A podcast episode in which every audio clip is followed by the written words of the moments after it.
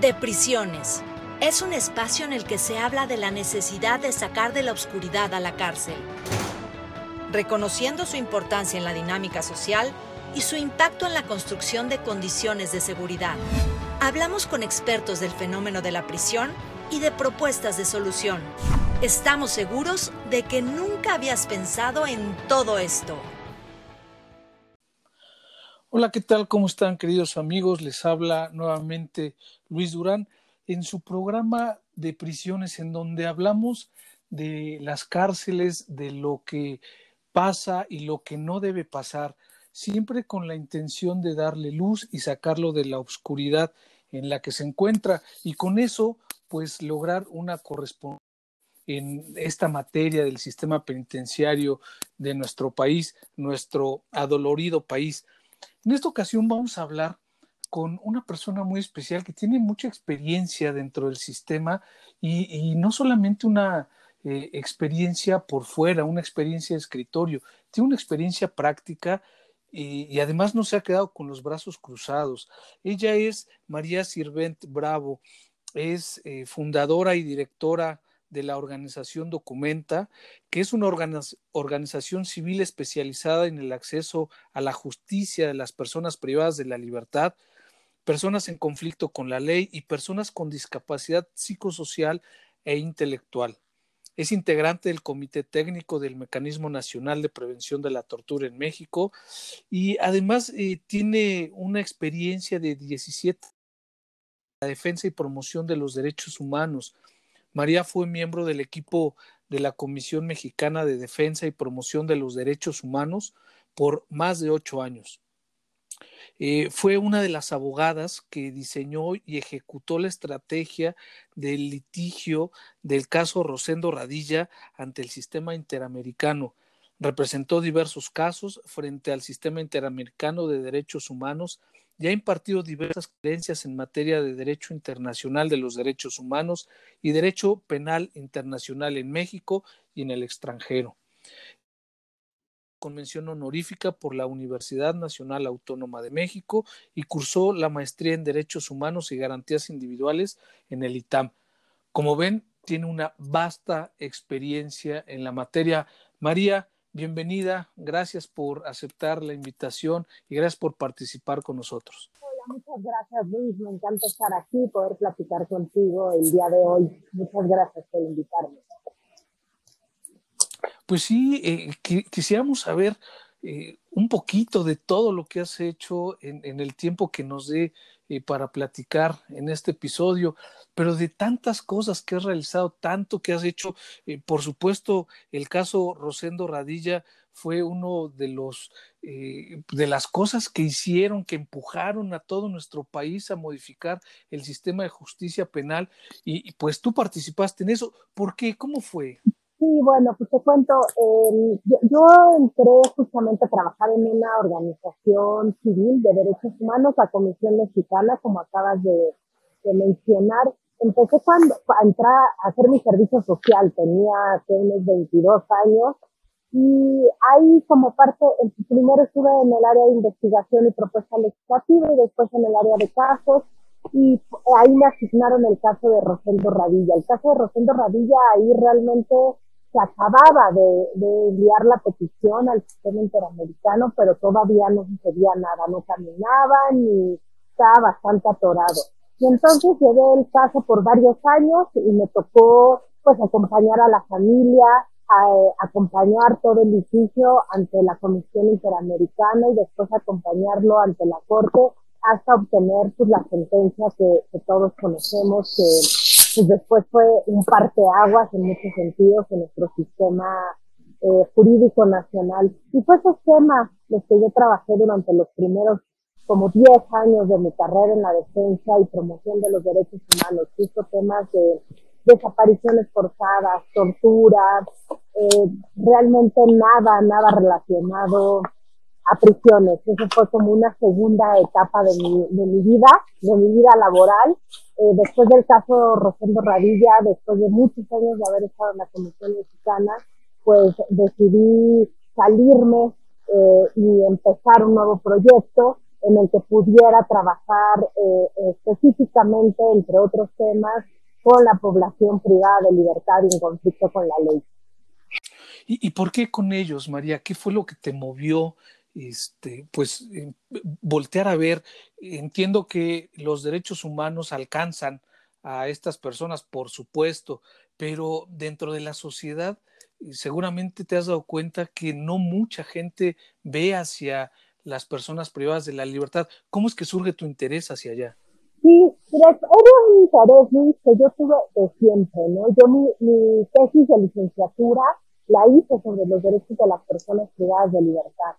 Eh, entonces, yo siempre, siempre había querido trabajar con algo, hacer algo por las prisiones, no conocía ni, ni la dimensión del problema, ni la, lo que me estaba, me estaba enfrentando, ni nada. Pero pues bueno, la vida me llevó a otros, a otros temas de derechos humanos que en su momento también me apasionaron. Eh, pero creo que después de, de la sentencia de, de Radilla, eh, dije, ahora sí, quiero trabajar lo que siempre he tenido como la inquietud de trabajar y de, y de ver qué pasa dentro de las prisiones. ¿Y por qué me surgió ese interés cuando estaba estudiando la licenciatura? No, no sabría con exactitud. Yo creo que yo relacionaba prisiones con injusticia. Y como siempre los temas de, justicia son los que me interesaron, me parece que por ahí fue que, que me llevaron. Y fue así que en el 2010 emprendimos este, un grupo de personas este proyecto que, que, hoy dirijo, que se llama Documenta, que es una asociación civil que está muy, muy enfocada en personas privadas de libertad, eh, no exclusivamente en prisión, aunque nuestra experiencia mayormente sí está en, en prisiones, pero en realidad nos interesa trabajar con personas privadas eh, eh, en detención, personas que están bajo la custodia del Estado en diferentes contextos, no exclusivamente que tengan un conflicto penal. Eh, sin embargo, como te acabo de decir, nuestra máxima experiencia y durante muchos años nos hemos enfocado en, en las personas en prisiones, con diferentes enfoques, diferentes proyectos y, hemos ido ampliando eh, el trabajo. Durante los primeros años de Documenta, Documenta lleva 10 años de existir y durante los primeros, desde el principio eh, del trabajo, trabajamos este, en las prisiones y los primeros años nos enfocamos mucho a trabajar por las condiciones al interior. Eh, trabajamos mucho para, para lograr implementar el sistema de ejecución penal que hoy tenemos, para lograr una ley nacional de ejecución penal eh, garante de derechos humanos como la que hoy hay. Eh, sin embargo, después de muchos años de estar trabajando, de estar trabajando el tema, nos dimos cuenta que había que trabajar más allá de solo en las condiciones y en programas de reinserción al interior, sino que había que trabajar eh, con qué pasaba con las personas una vez que salían, eh, y porque pues, al final las personas eh, salen a sus mismos contextos, ¿no? A sus mismas familias, a sus mismas comunidades, eh, las mismas circunstancias. Y si no cambiamos también todo el entorno, la comunidad, y como tú lo dijiste al principio, si no fomentamos la corresponsabilidad de todos los actores, difícilmente vamos a poder lograr un cambio. ¿Y cómo, cómo crees que logremos involucrar a la sociedad para generar esta corresponsabilidad? Porque al final pues somos nosotros, es acá en donde se produce el delito, es acá en donde se generan las condiciones que llevan a una persona a cometer un delito y acá mismo no estamos viendo a las personas en cárcel. Eh, solamente los, los negamos, cerramos los ojos y de esa manera pensamos que no existen, pero es una realidad que hay más de eh, 200 mil personas privadas de la libertad en México. ¿Cómo logramos llamar la atención o captar la atención de la sociedad para sensibilizarla y que se ponga a trabajar en este sentido? Sí, todo un reto, es todo un reto porque vivimos en una sociedad con muchísimos estigmas en donde eh, también existe un hartazgo por los temas de seguridad y entonces se cree falsamente que aumentar el populismo punitivo, aumentar las penas, aumentar este, eso va a solucionar el problema de seguridad. Cuando no, no hay ningún estudio que nos pueda probar, ¿no? Que, eso lo va a mejorar. Entonces sí tenemos que eliminar esas, ese estigma y esas barreras a las que se enfrentan las personas una vez que, que salgan. Eh, ¿Y cómo lo podemos hacer? ¿Cómo podemos fomentar? Bueno, por un lado tenemos que fomentar la corresponsabilidad de las autoridades. Hoy en día, no solo la autoridad penitenciaria es la responsable de garantizar los programas de reinserción, de garantizar los servicios sociales. Hoy en día son muchas las secretarías este, y las autoridades que deben de estar poniendo tanto recursos como programas como el ojo en este tema. La Secretaría de Salud, la Secretaría de Educación, eh, no la, por ejemplo, eh, el INCUBE para, en cuestiones de adolescentes. Todas, ya no es solo residencia penitenciaria. Quiero que esto quede súper claro porque lo marca la Ley Nacional de Ejecución Penal. Es una de las novedades que trae consigo. Por otro lado, también este, fomentar la corresponsabilidad de la iniciativa privada eh, a través de, de que puedan por ejemplo, dar eh, capacitación para el trabajo al interior de las prisiones. Y cuando hablo de capacitación al trabajo, eh, sí se tiene que ver que sea un trabajo digno y bien, pagado, porque muchas veces la industria penitenciaria, eh, las empresas que entran en las prisiones, se han convertido en, también en una forma de tener mano de obra barata, ¿no? No pagan seguros, este, seguridad social, eh, pagan sueldos más bajos, pues al final no pagan luz, agua, todo lo que implica, ¿no? Entonces, cuando me refiero a que la iniciativa privada se tiene que fomentar la corresponsabilidad, tiene que ser un trabajo digno, bien pagado. Y también poderle dar trabajo a las personas una vez que salgan de prisión, terminar con estos estigmas, eliminar las barreras, eh, poder identificar cuáles son las necesidades de, las, personas que salen de prisión. Eso también es muy importante, Luis, hacer realmente diagnósticos de quiénes son los que salen de prisión y a qué barreras se enfrentan. No hacer programas sin consultarlos a ellos y después que, por ejemplo, se ofrezcan a lo mejor trabajos eh, de con ciertas características que a lo mejor no es la necesidad. O, por ejemplo, a los adolescentes muchas veces lo que se les quiere dar es educación y a lo mejor no es la necesidad ni el interés en esos momentos, ¿no? Entonces creemos, creo que sí se tiene que también construir programas de reinserción eh, dentro de prisión y una vez que salen, pero programas que vayan de acuerdo a las necesidades este, de cada persona, sus contextos, a sus contextos familiares, a sus contextos en su comunidad, a ver qué redes de apoyo tienen. Y, la pregunta que me hace sobre cómo fomentar también la corresponsabilidad de la sociedad en general, porque sí, es responsabilidad de todos. Este, garantizar la reintegración exitosa de todas las personas. Eh, yo creo que definitivamente pues es terminando con estos, con estos estigmas que hay, eh, cambiando como de mentalidad, un poco lo que tú decías, entendiendo que la persona que cometió un delito eh, también la cometió muchas veces porque como sociedad fallamos, porque como sociedad no hubo oportunidades, eh, porque fue la única opción, eh, porque a lo mejor muchos, porque tenemos que también observar quiénes al final están en prisión, quienes no tuvieron buenos abogados, quienes no pudieron pagar eh, fianzas, quienes no pudieron corromper al sistema de justicia, quienes, o sea, realmente, este, quienes están ahí y, y preguntarnos si la cárcel funciona. La cárcel entonces, ¿para qué? ¿Y, crees, María, que funciona la cárcel? Yo no soy eh, definitivamente eh, de una postura abolicionista completamente, para nada. yo sí pero sin embargo sí creo que hay personas que no deben de estar en prisión. La prisión debe ser el último recurso, que deben de de impulsar que los jueces puedan implementar más penas alternativas a la prisión y sobre todo darle seguimiento a, las personas que están cumpliendo penas en externamiento, porque muchas veces se les impone de, ay, solo voy a firmar y nadie les da realmente un seguimiento y realmente eso no ayuda para nada, ¿no? Realmente dar una, un seguimiento a las personas que están cumpliendo penas en externamiento, tener un buen catálogo de medidas alternativas, a la, de penas alternativas a la prisión, el poder identificar quiénes no deberían de estar en la cárcel. Yo me pregunto si las personas con discapacidad psicosocial o intelectual que cometen delitos menores, robos, deberían de estar cumpliendo eh, una medida de seguridad en estos centros que son centros penitenciarios. Yo creo que no.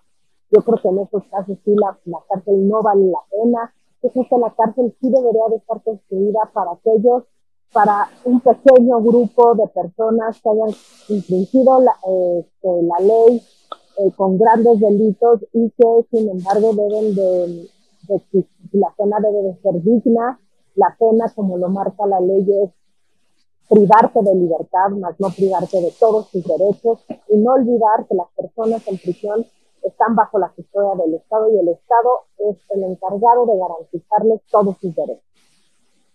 Sí, y ahora que hablas de, de las penas que por supuesto son impuestas por jueces, y probablemente también tendríamos que voltear a ver el, el sistema de justicia, el poder judicial, que eh, de repente eh, tiene eh, jueces muy buenos, muy responsables, muy capacitados, pero por ahí pueden existir algunos que no lo sean tanto.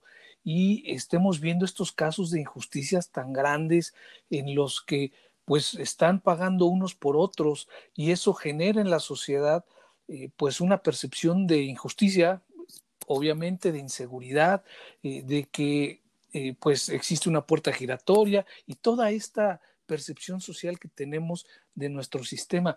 A lo mejor habría que intervenir también el sistema de justicia, ¿no, María? Sí, totalmente. Yo creo que pues, como el sistema de justicia no ha funcionado adecuadamente, yo creo que ya no hay credibilidad, ¿no? En las instituciones. Yo creo que ya hay también como un círculo vicioso, está en todos lados, ¿no? Eh, la gente no denuncia, la fiscalía, los ministerios públicos no investigan correctamente, la policía detiene sin pruebas, eh, no todo ya es flagrancia.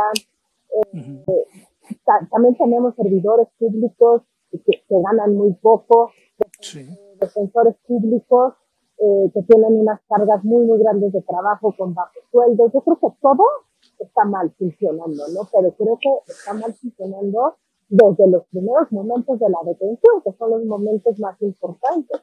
Eh, creo que justamente de lo que más mal funciona es justamente eh, este, las fiscalías, los ministerios públicos. Creo que por ahí hay un gran trabajo que hacer en el fortalecimiento de, de eh, las denuncias, en el seguimiento a cómo se le hacen las denuncias, que la ciudadanía tampoco ya cree en, esto, estos sistemas. ¿Por qué? Porque volteamos a ver y vemos que en las prisiones, al final, las grandes personas que han cometido grandes corrupciones y que los grandes casos conocidos, muy pocos están en prisión, ¿no? Eh, realmente las cárceles están sobrepobladas de otro tipo de personas. Eh, si uno va y, y, visita las cárceles, están sobrepoblados de otro tipo de, de perfiles, este, lo podemos ver también en la encuesta nacional de población eh, eh, privada de libertad que hace el INEGI, ¿no? Que hizo, que ahí podemos ver el perfil socioeconómico de las personas que están privadas de libertad, ¿no? La gran mayoría son personas que solo cruzaron la primaria, que tienen hijos, eh, ese, ese tipo de personas que están ahí. Sí, sí, y justamente eh, pues tendríamos que levantar la voz y lo hemos hecho eh, tú a través de todo tu equipo y de la organización. Y, pienso que esta es una forma, como decíamos hace un momento, de involucrar a la sociedad, como este proyecto de depresiones. Ustedes tienen otros eh, dentro de Documenta que hacen cine documental, hacen algún tipo de trabajo audiovisual, de cortometrajes o algo así, ¿no? Sí, totalmente. Nosotros eh, creemos eh, en varias estrategias de incidencia para lograr el objetivo. Eh, creemos evidentemente en el litigio, en el acompañamiento de casos, creemos en el fortalecimiento de capacidades de diferentes actores, en investigación cualitativa, cuantitativa, pero también detrás de todos esos números y detrás de todo hay historias, hay historias de vida y hay personas. Y creo que conociendo eh, quiénes son las personas, conociendo estas historias, podemos sensibilizar mucho más y podemos lograr llegar a mucho más población y justamente a toda esa población de la que se mencionaba, se pugna por mayores penas, eh, quizás si conocieran quiénes están en prisión, por qué llegaron ahí, y no, no solo conocer estos casos este, súper dramáticos de las, del multifeminicida, ¿no? No, irnos a, a los que están, a la gran mayoría. Al común, sí. Sí, al común de los que están ahí, porque, porque lo que sucede entonces es que las personas se van a estos casos extremos, ¿no? Para, para poder justificar. Y no, eso no es el común, como dices. Eh, y entonces contando estas historias, eh, creemos que podemos llegar a más gente, sensibilizar eh, y, y, transformar, transformar percepciones, que eso es lo que, lo que nos interesa, transformar a través de diferentes narrativas, como es, por ejemplo, el cine documental, por ejemplo, el uso del teatro, eh, otro tipo de narrativas que podamos llegarle más a la gente de a pie. No todos hemos platicado con, con alguien de nuestra familia, no me dejarán mentir, y que nos dicen, pero ¿cómo tú puedes este, trabajar por los derechos de las personas privadas de libertad, o que esa persona no salga, o que no, siempre hay este tipo de discusiones. Sí. Y también otra cosa bien importante que hacemos en documento que lo empezamos a hacer hace como un año y medio o dos es el trabajo con familia. Ajá. También nosotros damos muchas asesorías jurídicas y en el camino de dar asesorías jurídicas nos dimos cuenta que realmente las familias tenían una gran necesidad de hablar, de contar sus historias eh, y que la gran mayoría tenía mucho, mucho interés de formarse en temas jurídicos. La gran mayoría eh, se sentían ya estafadas por los abogados, no entendían los procesos penales de sus familias y por eso empezamos a construir ciertos este, documentos accesibles, este, como un poco transformar la ley en un vocabulario eh, mucho más común para que lo puedan entender tanto la Ley Nacional de Ejecución Penal como cuestiones de la Ley de Amparo. Empezamos platicando con familias a identificar dónde estaban sus necesidades y damos también ciertos talleres a ellas. Eh, realmente la gran mayoría son mujeres, ese es otro tema, ¿no? La gran mayoría de los familiares que acompañan son mujeres, ¿no? Eh, sí. Y entonces ellas mismas crearon un grupo que se llama SAIFAM, eh, que es el Centro de Apoyo de Familiares, y entre ellos que son un grupo no solo de apoyo mutuo y de contención, sino también, como te acabo de decir, de fortalecimiento de capacidad. Y en este camino con las familias y con las personas privadas de la libertad, seguramente conoces muchas historias, ¿no? Muchas historias de la cárcel eh, y de las familias. ¿Cuál, ¿Cuál de estas te viene a la mente? Una, una de alguien que, que, haya estado en la cárcel, que te haya conmovido o te haya impactado o te haya dejado eh, sin sueño. Las personas, los que vamos a cárceles y salimos de la cárcel, generalmente salimos con una pesadez de, de energía rara, energía difícil, con dolor de cabeza. ¿Alguna de estas te ha marcado? ¿Se te ha quedado en la mente? Sí, realmente ir a prisiones, como dices, es algo muy fuerte, ¿no? Porque te cuestionas todo, te cuestionas por qué existen estos lugares, por qué están en estas condiciones, eh, por qué nadie los voltea a ver, por qué no hay presupuesto, eh, y, o por qué el dinero que, que, de alguna forma entra en las prisiones, porque hay tanta corrupción, para decirlo sí. este, ¿por, ¿por, qué vivimos, eh, eh, por qué y uno sale y dice, híjole, ¿y por qué yo vivo en estas otras circunstancias? No entiendes esta desigualdad y no entiendes. Es lo que a mí me ha pasado y lo que me deja mucho cuando voy, me voy a prisiones, es lo que me da más ánimo de seguir, de seguir trabajando, eh, de seguir haciéndome estas preguntas eh, y de seguir encontrando respuestas, sobre todo. Yo sé que solucionar el problema del penitenciario es algo muy complejo, no es así de fácil como la gente cree, ay, pues ¿por qué no hacen algo? El sistema No, no es tan fácil, lo entiendo. Eh, vivimos en, un país donde una gran mayoría de las cuestiones están en autogobierno, en donde hay mucha sobrepoblación, donde hay muchos grupos adentro, donde hay muchas cosas por qué lidiar. Pero sí, yo, yo sí creo en que, en, que si la ley entra adentro, que si la ley nacional de ejecución penal se empieza a aplicar, si los jueces de ejecución empiezan a hacer un trabajo más allá de otorgar beneficios de preliberación, podemos ir poco a, poco a poco, a poco transformando las prisiones. Eh, no, no sé, este, hoy en día en las circunstancias en las que están es muy difícil que dentro de las prisiones con este número de personas se puedan construir programas, eh, planes de actividades que respondan a las necesidades de cada uno, que puedan apoyar a las personas que salgan. Pues es muy difícil, no, no va a haber nunca presupuesto que alcance. Sí, tú y yo eh, participamos en un grupo que generó un, un, un anteproyecto o un proyecto de iniciativa para la Ley Nacional de Ejecución Penal en la que escribíamos artículo por artículo y discutíamos eh, pues letra por letra casi casi.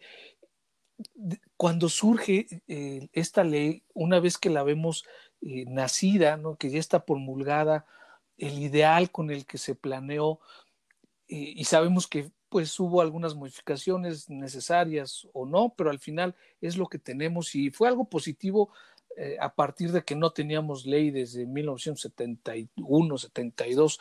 Eh, ¿Pero crees tú que esta ley está siendo aplicada? Yo creo que falta muchísimo camino. Yo creo que eh, efectivamente la ley nacional es una ley muy de vanguardia, como dices, se redactó artículo por artículo, muchas manos, muchas personas expertas, eh, creo que definitivamente eh, es un adelanto muy grande, pero también es un cambio muy grande. Y es un cambio que tiene que ir acompañado también de un cambio este, de prácticas eh, normalizadas por parte de todas las autoridades, eh, de poder entender más allá de lo que dice la ley y el cambio de esencia de lo que significa la ley, de lo que significa hablar hoy de reinserción social y ya no de redactación social, de lo que significa ya no estar hablando de estudios de personalidad, sino de planes de actividades.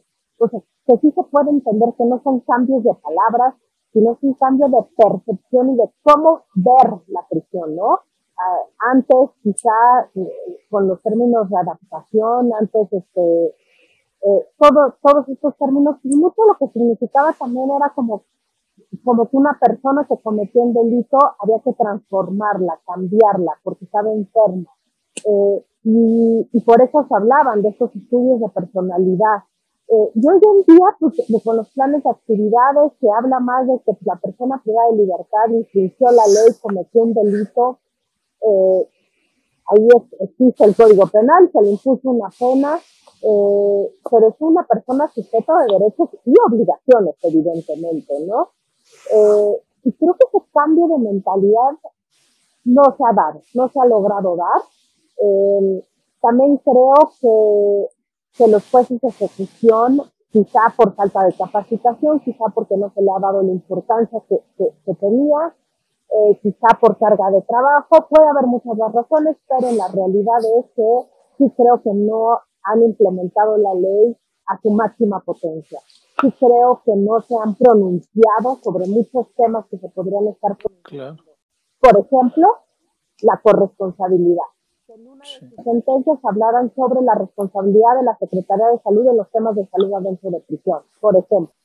Sí, sí, y, esto parte, entiendo, desde eh, los más altos niveles de la administración, porque eh, solamente refleja falta de conocimiento en la materia, porque nombran en algunas ocasiones, en algunos estados, jueces de ejecución que durante 15 años han estado preparados y tienen una programación mental para juzgar a la gente, para juzgar a la persona y pues no entienden la naturaleza de la ejecución penal, no entienden y no saben que eh, su actividad de juzgadores de la culpabilidad de un sujeto ya no es así, ahora su actividad como jueces de ejecución tiene que ver más con precisamente el control constitucional de la ejecución penal, este equilibrio entre los poderes que eh, siempre se habló del abuso de uno de los poderes en el sistema penitenciario y ahora con eh, la figura del juez de ejecución se trata de equilibrar y de hacer un contrapeso, pero parece que no se entendió así y tenemos eh, hoy las consecuencias de la falta de alcance de los pronunciamientos de los jueces, efectivamente como lo que estás mencionando, o cualquier otra condición de internamiento que están en muchas ocasiones eh, pésimas, ¿no? Vemos falta de atención médica ahorita con el COVID, ¿no? ¿Qué, eh, ¿Cómo te has enfrentado? ¿Qué experiencias o noticias has tenido eh, con, con, esta emergencia sanitaria dentro de los centros de reclusión?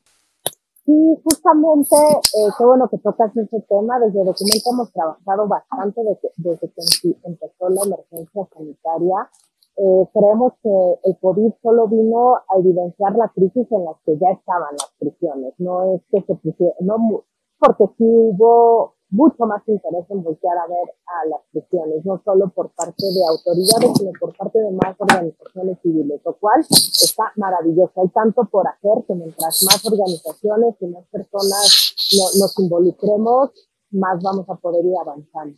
Nosotros desde el principio de, la pandemia veíamos venir eh, una crisis. ¿Por qué? Porque son lugares de encierro, porque son lugares donde les caracteriza la sobrepoblación y justamente la falta de higiene, eh, porque son lugares donde la sana distancia no se puede llevar a cabo eh, pues justamente todo lo que estaban recomendando para prevenir el COVID, como la sana distancia, lavarse las manos, usar cubrebocas, era muy difícil hacerlo en un contexto eh, de encierro como los que se viven en, en, la gran mayoría de las prisiones de, de, nuestro país. Y en ese sentido nosotros interpusimos desde los primeros momentos, antes de que existieran casos, interpusimos diversos amparos. Amparos tanto alegando la protección a la salud y la integridad y la vida de las personas. Y por otro lado, también eh, eh, impulsamos que la autoridad penitenciaria pudiera a su vez impulsar frente a los casos de ejecución eh, los beneficios de política penitenciaria del, del, artículo 146 de la Ley Nacional de Ejecución Penal. Fueron muchas las trabas a las que, a las que nos hemos enfrentado, Luis. En primer lugar, pues, como sabes, el Poder Judicial paró. Eh, uh Hubo muchos jueces en materia penal que se quedaron de guardia, evidentemente. En, el caso de jueces de ejecución no hubo guardia, lo cual es bastante grave porque estamos hablando de una emergencia sanitaria donde el estudiante está pronunciado por salud y otorgando beneficios de preliberación.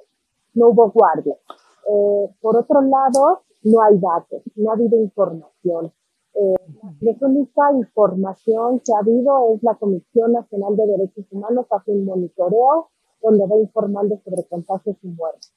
Es un, son datos que creemos definitivamente que hay un subregistro, no van de acuerdo a, a, lo que dicen las familias y a lo, a lo que se está pues, reportando también en notas de prensa. Eh, ¿Y por qué? Porque tampoco hay pruebas. Entonces mucha gente que está muriendo en prisión muere y no se sabe que es por COVID. Y sí sabemos por los cuadernos mensuales, estos cuadernos mensuales penitenciarios que sale cada gobierno federal, sabemos que eh, las muertes en custodia han aumentado, los decesos, en los últimos meses. No podemos, obviamente, asegurar que han aumentado por el COVID porque no vienen datos desagregados, pero podemos tener hipótesis. Entonces, son muchos los obstáculos, lo, lo, los, este, las personas con COVID han aumentado, los muertos han aumentado, eh, van aumentando potencialmente y pues evidentemente los, la, la, gran mayoría de los casos, yo creo que en todos los lugares, pues el, el COVID entró por el propio personal penitenciario eh, evidentemente también el personal penitenciario se ha visto afectado, ha habido contagios y muertes también del personal. O sea, no hubo por parte de, de, de los sistemas penitenciarios de los gobiernos, no hubo una protección ni para las familias, ni para el personal penitenciario, ni para las personas privadas de libertad. Esto es muy importante mencionarlo, ¿no?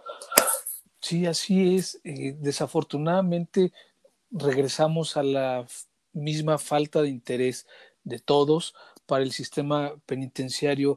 María, en este contexto de las cárceles, ¿cuál sería tu sueño? ¿Cómo, cómo te gustaría ver el sistema mexicano? Eh, ay, ¿cómo sería mi sueño? Pues mi sueño sería que, que, las, pues, que las cárceles fueran espacios en donde las violaciones a derechos humanos, a tortura, fuera muy poco probable que se pudiera dar.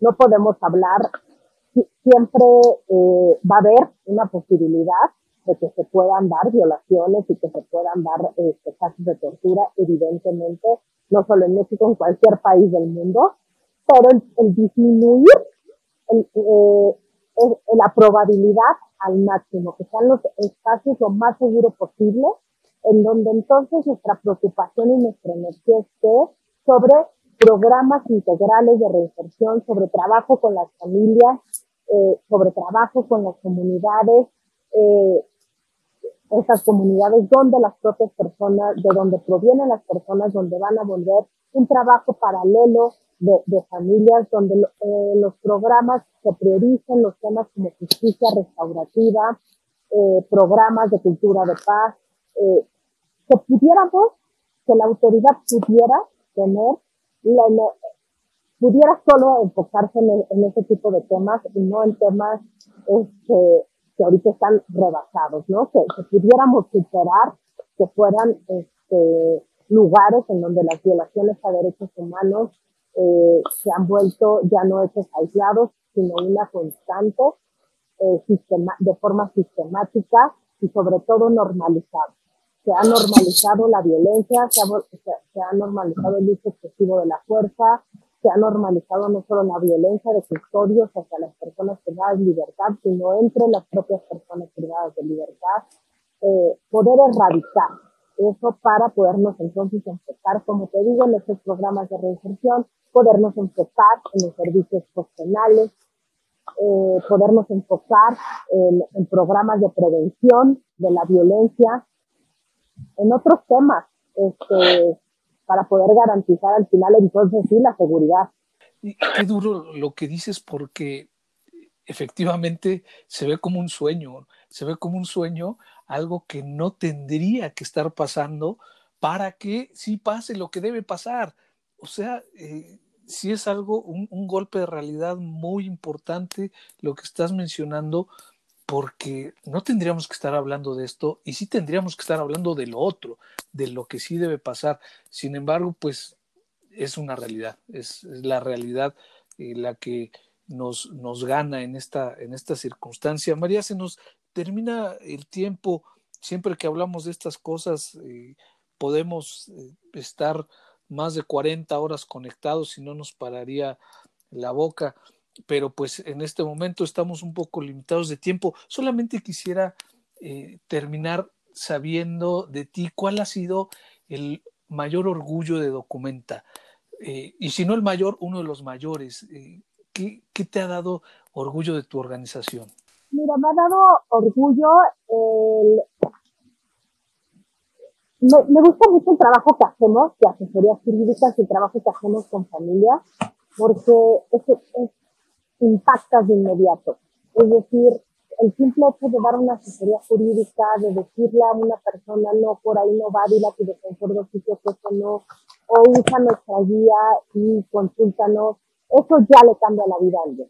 Y solo decirle eso. Eh, eso es algo que me da como mucho orgullo que podamos seguir pudiéndolo hacer, que lo hayamos hecho con tanta intensidad en, en, este contexto del COVID, donde recibimos millones, millones de, de llamadas. Este, hicimos todos los formatos para, para que las familias pudieran pedir sus beneficios de preliberación en formatos accesibles. Eh, el poder acompañar a las familias este, es una de las cosas que más satisfacción me da. Me da satisfacción eh, ya en términos un poco más de impacto en política pública y de más no sé, no sé cómo llamarlo, pero es un poco más, es aspiracional y que no siempre va a tener el resultado deseado y ni tan rápido, pero un amparo colectivo que metimos sobre la población de cuatro penales aquí en la Ciudad de México, donde logramos que nos otorgara el interés legítimo y logramos sí. le ordenara al sistema penitenciario tomar acciones de, eh, y cambios de política pública para reducir la sobrepoblación en nuestro Es un precedente importante que podría replicar en otros estados, ojalá si se pudiera hacer, eh, y empezar a que los jueces y se pudieran empezar a pronunciar, creo que es importante. Tenemos que empezar este, a presionar de otra forma. Sí, y, es muy importante esto que mencionas de los amparos que han logrado, porque tenemos como ejemplo Colombia en, donde un juez, una jueza creo que fue, eh, pues logró que el Ejecutivo cerrara, primero ya no permitiera más ingresos y posteriormente cerrara, clausurara definitivamente un centro de reclusión por las condiciones en las que se encontraba.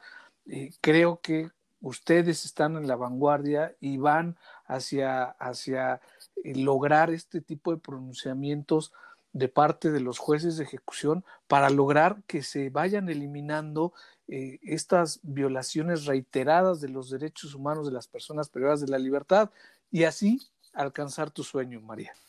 Totalmente, acabas de decir algo, ¿no? ese sería otro de mis sueños, lograr que empiecen a, cerrar centros Pues sí, ojalá lo logremos. Eh, cuenta con el apoyo eh, mío en lo personal, de alguna organización que también presido y eh, con el apoyo de todo, todo este grupo de penitenciaristas, de apasionados de este tema, que tú sabes que se va, se, se empieza a reorganizar o se empieza a aglomerar algunas mentes, algunas ideas, algunos corazones, algunas pasiones para mejorar este eh, sistema eh, tan olvidado, este sistema penitenciario tan olvidado.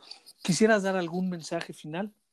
No, eh, pues bueno, sí, me encantaría dar como mensaje final que todos los que escuchen este podcast se puedan unir, buscar a, las organizaciones que estamos trabajando el tema, que como digo, queremos transformar, fomentar la, la corresponsabilidad que todos desde nuestro nicho de trabajo eh, y desde lo que hacemos podemos abonar eh, para este cambio, que volteemos a ver a las personas que están este, en prisión, eh, que las volteemos a ver evidentemente sin estigma como personas que son sujetos de derechos y que se los debemos de garantizar.